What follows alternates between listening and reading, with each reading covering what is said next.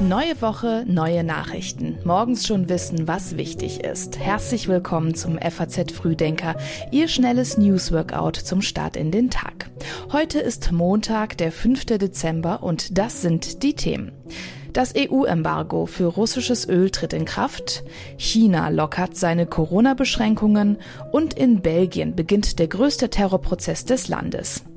Für den Newsletter aufgeschrieben hat das alles Kai Tore Philipsen. Mein Name ist Milena Fuhrmann. Schönen guten Morgen. Bevor wir starten, hier aber noch das Wichtigste aus der Nacht. Zum siebten Mal in Folge sind die Umsätze der 100 größten Waffenhersteller der Welt gestiegen. Das sagt das Friedensforschungsinstitut SIPRI. Demnach liegt China hinter den USA und vor Großbritannien. Der stellvertretende Vorsitzende der FDP, Wolfgang Kubicki, kritisiert Bundesgesundheitsminister Karl Lauterbach. Er wirft ihm Schwäche bei der Leitung seines Ressorts vor. Und der frühere US-Präsident Donald Trump führt angeblichen Wahlbetrug als Rechtfertigung für ein mögliches Aussetzen der Verfassung an. Sowohl Demokraten als auch Republikaner zeigen sich schockiert.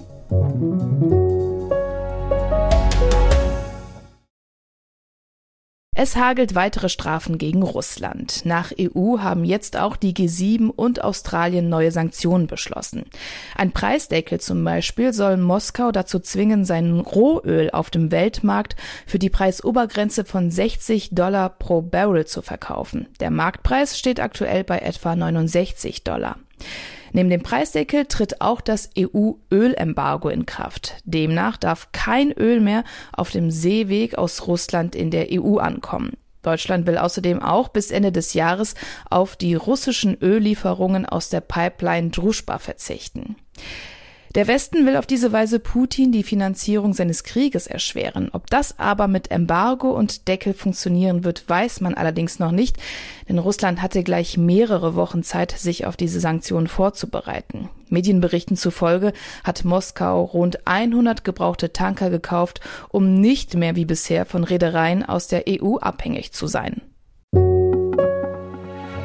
Seit elf Wochen dauern die Proteste jetzt im Iran schon an. Jetzt macht Teheran gegenüber den Demonstranten Zugeständnisse und hat die Sittenpolizei aufgelöst. In zwei Wochen will sich das Regime außerdem auch zur Zukunft des Kopftuchzwangs äußern. Seit 1983 müssen Frauen dort ein Kopftuch tragen. Seit 2006 setzte die Sittenpolizei dieses Gebot auch immer brutaler durch. Ob diese Zugeständnisse die Demonstration jetzt eindämmen können, bleibt abzuwarten. Auslöser für diese nicht enden wollenden Proteste ist der Tod einer 22-jährigen Kurdin gewesen. Die junge Frau war von der Sittenpolizei verhaftet worden, weil sie angeblich gegen die Kleiderordnung verstoßen hatte. Über 300 Menschen wurden im Zusammenhang mit den Protesten getötet. Dass der Druck auf Irans Führung wächst, erkennt man nicht nur an diesen jüngsten Zugeständnissen, sondern auch daran, dass sehr viele Menschen aus der Islamischen Republik ausreisen. Dieses Jahr haben schon 2,2 Millionen Iraner das Land verlassen. Das entspricht einem Anteil von 3,3 Prozent der Bevölkerung. Die chinesische Null-Covid-Politik von Xi ist gescheitert. Nach den massiven Protesten werden in vielen Städten die strengen Maßnahmen jetzt gelockert. Nach einem dreimonatigen Lockdown öffnen zum Beispiel jetzt in einigen Städten Einkaufszentren, Restaurants und auch Freizeitstätten. Auslöser für die Proteste war ein Hochhausbrand, bei dem mindestens zehn Menschen gestorben sind. Doch nicht nur die Wut der eigenen Bevölkerung hat die Regierung jetzt zum Umdenken gebracht, auch der wirtschaftliche Druck hat eine Rolle dabei gespielt. Denn mit dem Lockdown in der Wirtschaftsmetropole Shanghai bekam nämlich auch die Elite des Landes die Härten dieser Politik zu spüren. Apple zum Beispiel verlagerte seine Produktionskapazitäten in andere Länder.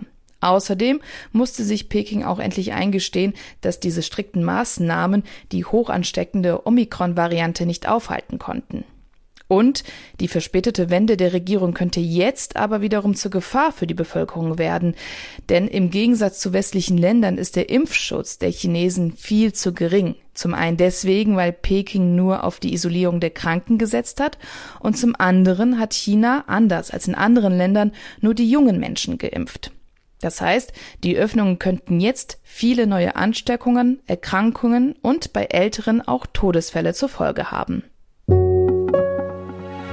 Am 22. März 2016 sterben in Belgien 32 Menschen, weil Terroristen am Flughafen und in der Metro von Brüssel Nagelbomben gezündet haben. Ab heute müssen sich deswegen zehn Männer vor Gericht verantworten. Die Anklage lautet 32-facher Mord, 687 Mordversuche sowie Mitgliedschaft in einer terroristischen Vereinigung. Fünf der Angeklagten wurden bereits für ihre Beteiligung an den Pariser Anschlägen vom 13. November 2015 verurteilt.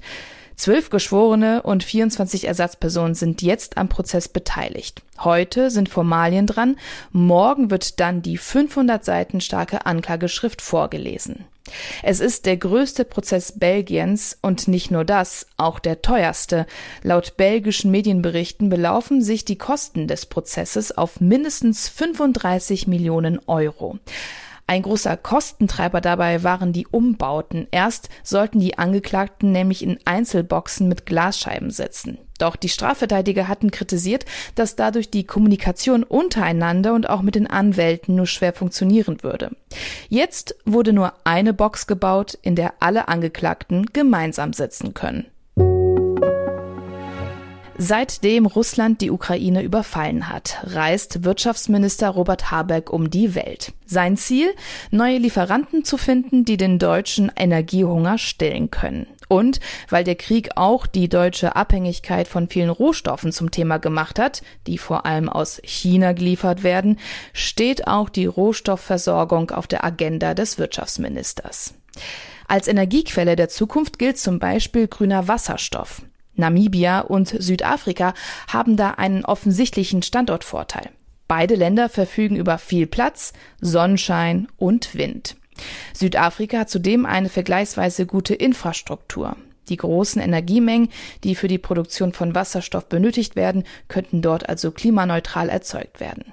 Nach der Vorstellung von Habeck soll ein Teil des grünen Wasserstoffs in Partnerschaft mit Namibia hergestellt werden. Deswegen ist ein großer Anteil der Delegation auch auf die Produktion von Wasserstoff, von grünem Wasserstoff hin ausgerichtet. Das Projekt ähm, ist äh, konzeptioniert und äh, wir werden jetzt sehen, dass wir auch die Partnerschaften, die konkreten Partnerschaften dort schließen können. Die ersten deutschen Unternehmen haben schon Vorverträge abgeschlossen. Während in Deutschland viel über einen möglichen Blackout gesprochen wird, kann Habeck das Versagen der Energiekonzerne in Südafrika ganz konkret erleben. Dort wird nämlich fast täglich in wechselnden Regionen stundenweise der Strom abgestellt. Die maroden Kohlekraftwerke können seit 2008 nicht mehr durchgängig arbeiten und den Bedarf bedienen. Gleichzeitig erschüttert auch noch eine Regierungskrise das Land. Dem Staatspräsidenten wird Korruption vorgeworfen und es wird der Rücktritt gefordert. Ohne Deutschland haben in Katar die KO-Spiele bei der Fußball-Weltmeisterschaft begonnen. Nach Siegen gegen Deutschland und Spanien ist Japan eine der Überraschungsmannschaften der WM. Als Sieger der Gruppe E trifft das Team heute um 16 Uhr auf den zweiten der Gruppe F, nämlich Kroatien.